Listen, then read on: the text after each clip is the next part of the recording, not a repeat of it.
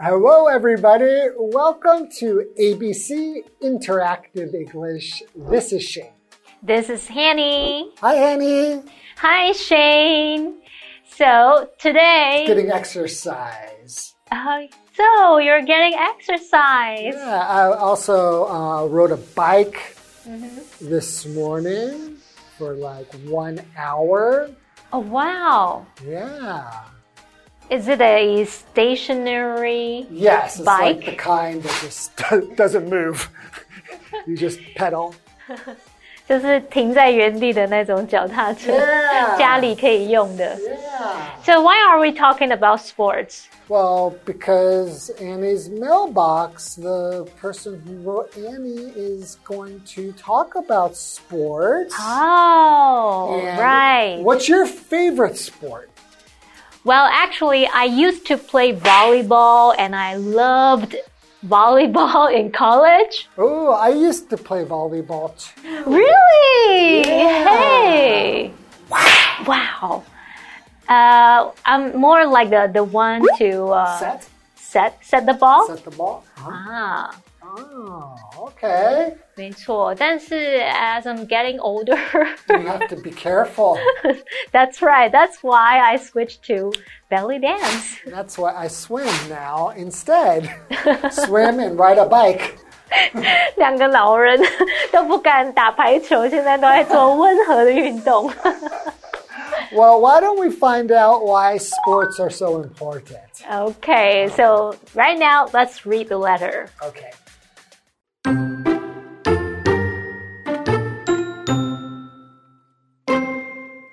Dear Annie, I think sports are important. I like sports because they can make me healthy. For example, when you play basketball, you need to run a lot to get the ball and score points. If you play sports with others, you can make friends.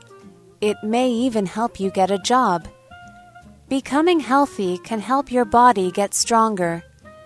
Everyone should try to be healthy. If you want to make friends or become healthy, then you can find a sport to play. All the best, Lorena.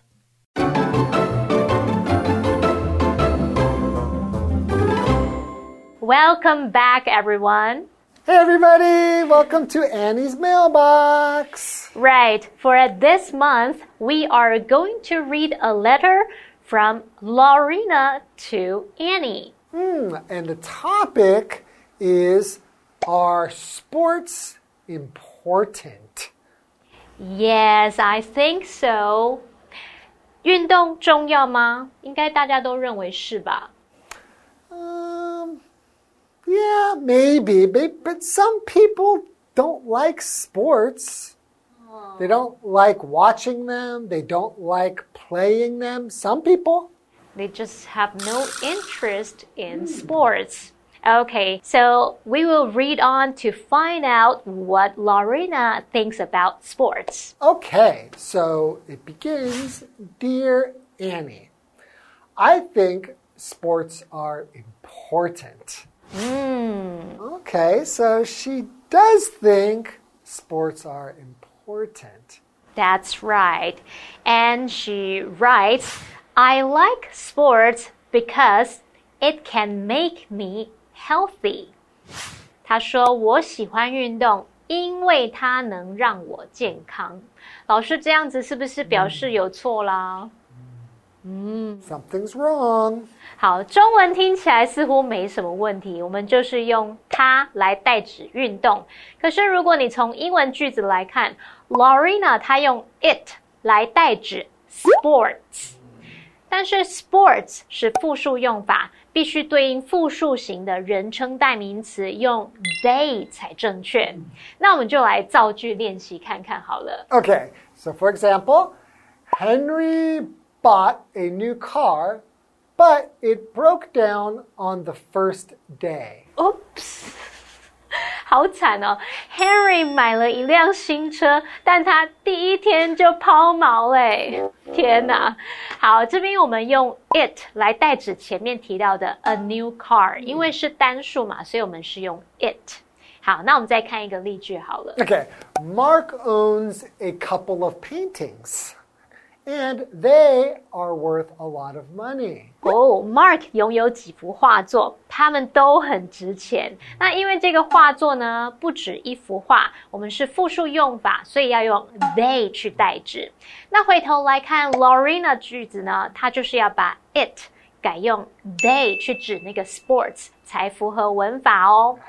So the correct sentence would be I like sports because they can make me healthy. ah, sports can make me healthy. Right. Right. Okay, and then we read on.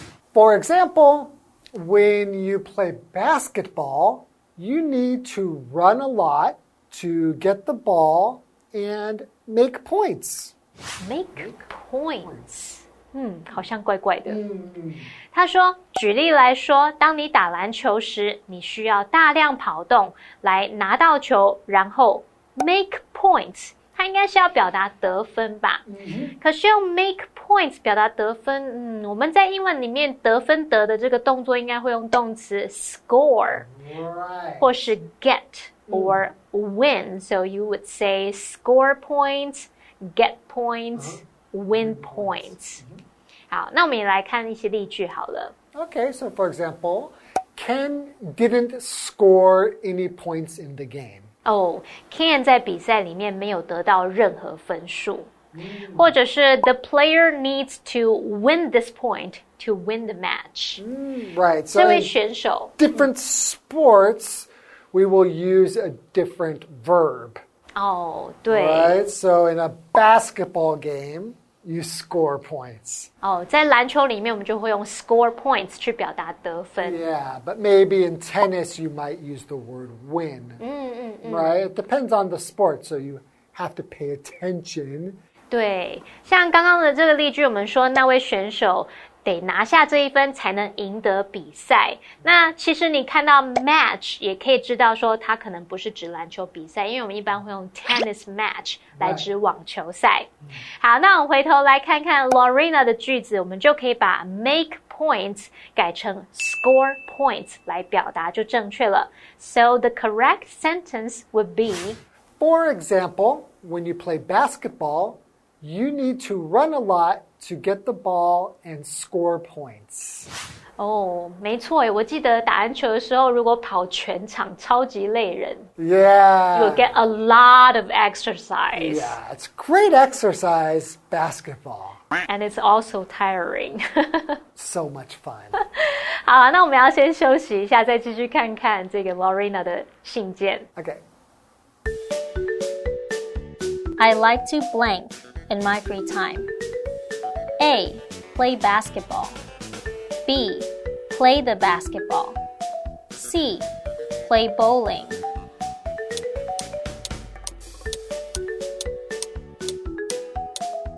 The correct answer would be I like to play basketball in my free time.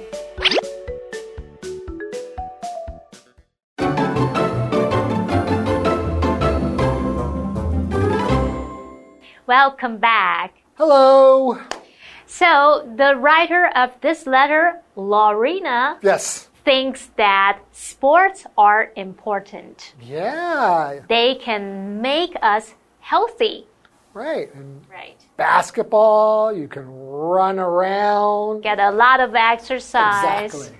Right. Okay, so right now let's continue reading. Okay. If you play sports with other, you can make friends.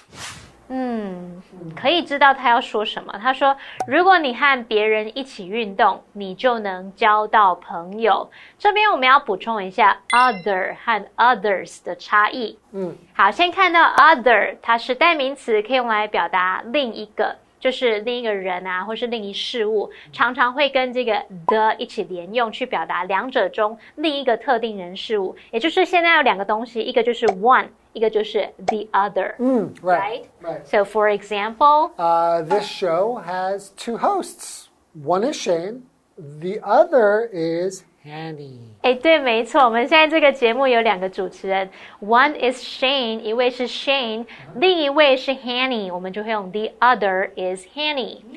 好，那我们再看到 others 后面加上 s，这时候这个代名词它指的是其他人事物。好，那么它是用来代指 other people 或是 other things 等等。So for example. We should always respect others. 嗯，我们应该总是尊重他人，或是 respect other people 也可以。Right. 好，那回头来看 Lorena 的句子，她说和别人一起运动这部分应该是 play sports with others，、要在 other 后面加 s 才正确哦。So the correct sentence would be If you play sports with others, you can make friends. Hmm, that's right. Definitely true. You can always make friends while doing sports, playing sports. It's a great way to make friends. 没错。Okay, and then we read It may even help you get a job. get a job. Oh wow, really? Wow, okay. Sure, why not? Perhaps. Okay, continuing. Become healthy can help your body get stronger. 嗯，他说变健康能帮助你的身体更强壮。可是这个句子它用动词 become 开头就错了哦，贝贝。 英文句子的基本句型是主词加动词加受词。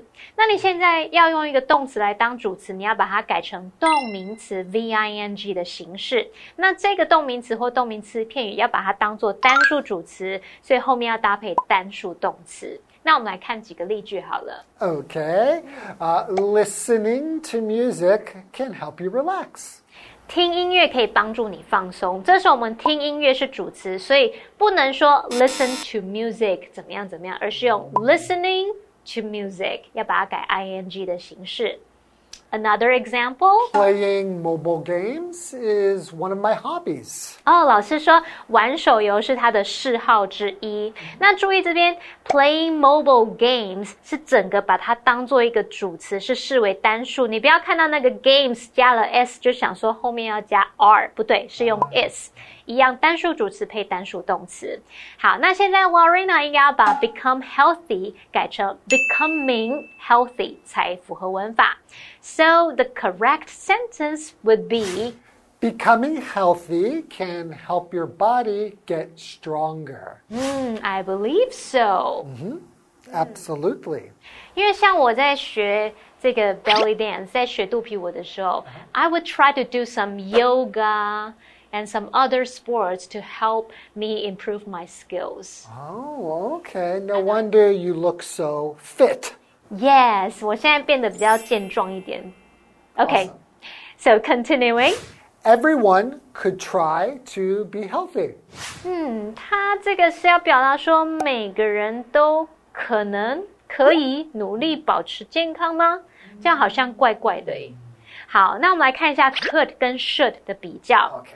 情态助动词 could 可以用来表达能力或是许可、可能或是请求等等的语气。像如果我说 I could do a handstand when I was young，就是说我小时候我会倒立，我会做这件事情。 Okay, 现 right. 在不会。Or another example，、 Uh, could you show me the way to the train station? 哦，你可以告诉我怎么去火车站吗？这边就是向人家请求询问这样子。那如果是情态助动词 should，它是表达应该，那它可以表达出建议的语气。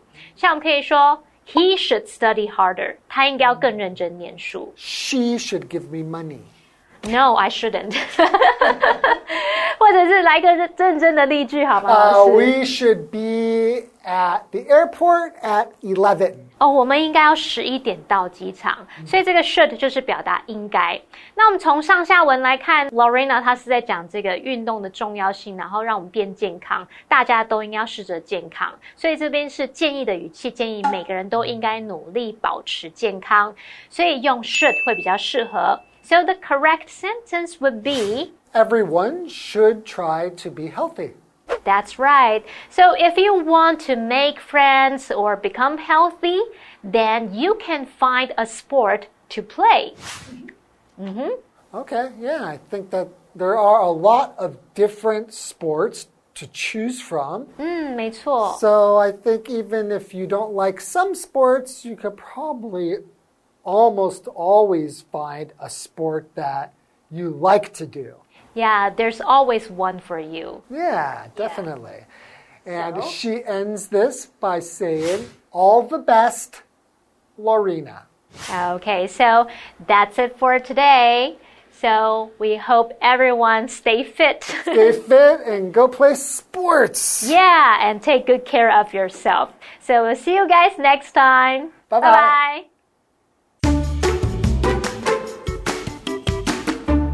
Dear Annie, I think sports are important. I like sports because they can make me healthy. For example, when you play basketball, you need to run a lot to get the ball and score points. If you play sports with others, you can make friends. It may even help you get a job. Becoming healthy can help your body get stronger. Everyone should try to be healthy. If you want to make friends or become healthy, then you can find a sport to play. All the best, Lorena. Hey, hey, hey, it's Kiwi on the street. I'm Kiki. And I'm Winnie. Kiki, I feel like playing a game today. Hmm, what game do you want to play today? I feel like playing vocab sort out. Vocab sort out. What is that? So, each contestant will have some words, and now they will have to sort these words into two categories. So, today we have angry and happy. So, which word goes into which category? Okay, so they have to see which group it belongs to. Exactly. All right, then let's go and sort some words. Okay. 好，呃，crabby 应该是不好的，所以的 angry。 Oh, okay. Furious 也是不好的 Okay.，angry。Rage rage 就是生气，也是不好的。Annoyed 也好像好像都是一样的。 Okay. Delighted delighted 是 like 开心，嗯哼所以应该是在这边。 Okay. content, ecstatic，所以也是在这边 joyful joy joy 也是开心的。 So, good job. Let's work on our vocabulary. So, we know that there are different ways of saying I'm angry. Okay, we have different ways of phrasing it. We have crabby, and that might mean maybe you woke up on the wrong side of the bed and you're just feeling crabby. Or you could even say, I'm feeling annoyed with you right now. Maybe someone is doing something that is annoying you. Then we also have words to describe happy. You could say, I am very content. That means you're just right. And let's not confuse content with content because the emphasis definitely changes the meaning. Content means something else. Content means you're happy. You're just right. Then we also have words like ecstatic. You are so happy and excited for something that happened to you, and you are ecstatic. It makes you really excited. Okay, so these are some words that can expand your vocabulary. That's all we have for today. Kiwi later.